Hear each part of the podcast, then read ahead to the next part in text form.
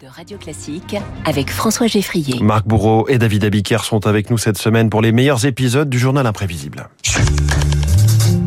Radio Classique, le journal imprévisible. Quand pendant une heure et demie ou deux heures, il y a des gens qui sont en communauté, en communion, en train de rire, je ne crois pas que quelqu'un pense à mal à ce moment-là. J'ai toujours coutume de dire que un homme n'a jamais commis une mauvaise action en riant.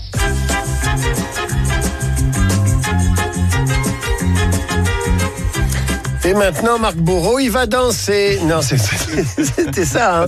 Salut Marc.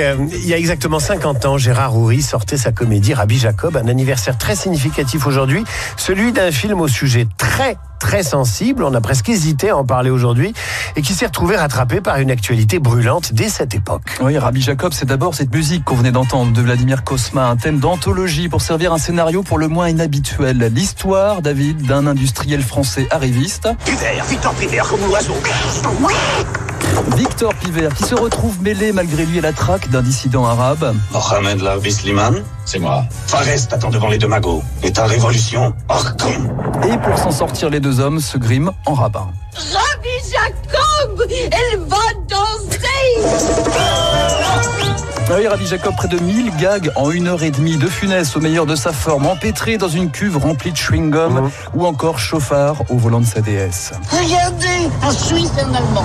Et alors Un Suisse et un Allemand. On n'est plus en France ici. Un personnage qui brille par son racisme et son ignorance. Séquence culte avec son chauffeur Salomon, interprété par Henri Guibert. Dieu merci, Antoinette épouse un Français bien blanc.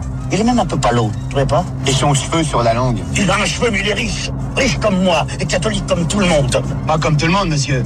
Parce que moi, par exemple, je suis juif. Comment Salomon, vous êtes juif Et mon oncle Jacob, qui arrive de New York, il est rabbin. Il est pas juif Bah si. Mais pas de votre famille Si. Écoutez, ça fait rien, je vous garde quand même.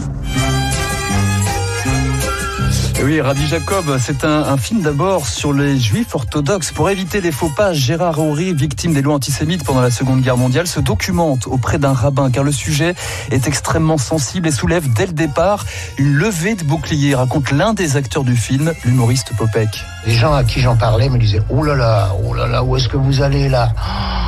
Comme je connaissais certains juifs un peu orthodoxes, eux, ils me criaient ils disaient, Vous n'avez pas le droit de faire ce film, vous vous moquez. euh, attention, euh, est-ce qu'il fait pas rire les antisémites? Ouais, Et pourtant, Gérard Houry tient surtout à chroniquer les travers du monde et de la France au crépuscule des Trente Glorieuses. Et sans être un film à message, c'est pas du tout ce que je veux faire. Il fait rire avec un certain nombre d'éléments qui euh, se passent dans le monde à l'heure actuelle, et comme euh, l'intolérance, comme une certaine forme de xénophobie, qui sont des petites plaies, même des grandes plaies, et qu'après tout, en se moquant de soi-même, sans se moquer des autres, on peut, je crois, arriver à faire rire ses contemporains.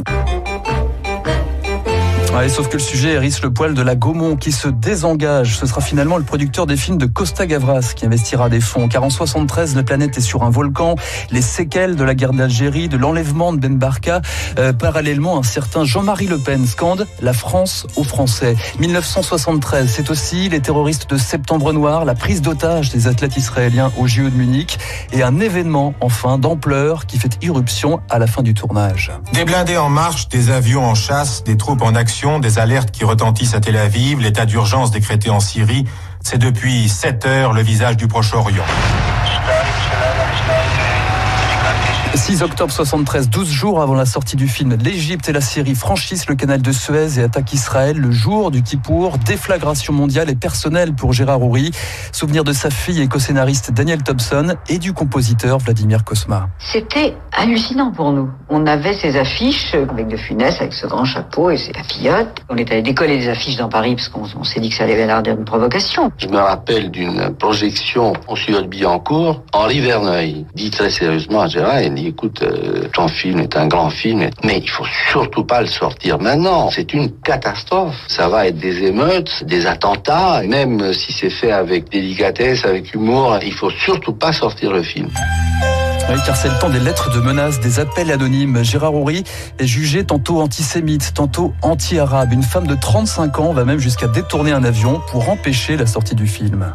Un extraordinaire détournement d'avion en France, entre Paris et Nice, à bord d'un Boeing d'Air France. C'est par une jeune Française, l'épouse du publiciste Georges Craven. Les passagers ont pu quitter l'appareil à Marseille. L'étrange pirate de l'air a été abattu par des policiers déguisés en bagagistes.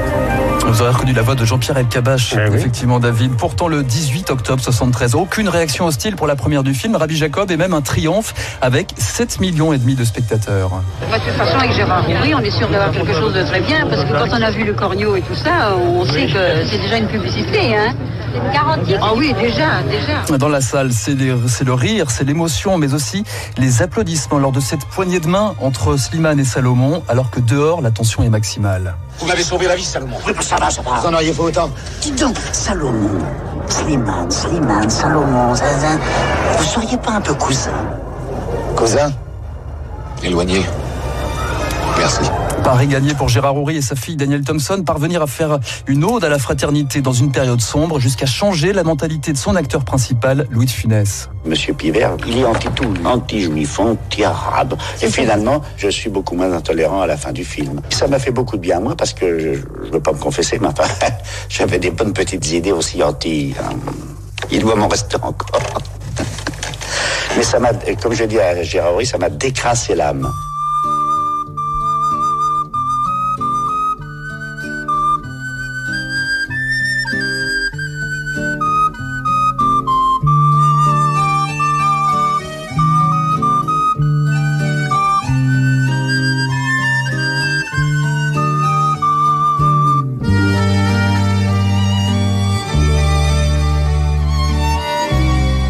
Et c'est sur ce violon et cette flûte à bec aussi dans la partition de Vladimir Kosma que se termine ce journal imprévisible de Marc Bourreau sur Rabbi Jacob. Vous retrouvez tous les épisodes du journal imprévisible sur l'application Radio Classique ou sur vos applis de podcast, évidemment en podcast. Merci beaucoup Marc.